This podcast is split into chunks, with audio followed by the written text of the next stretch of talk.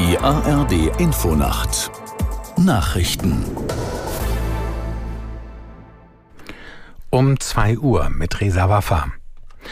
Seit dem späten Abend läuft ein bundesweiter Warnstreik der Lokführergewerkschaft GDL. Die Arbeitsniederlegungen wirken sich sowohl auf den Fern- als auch auf den Nahverkehr aus.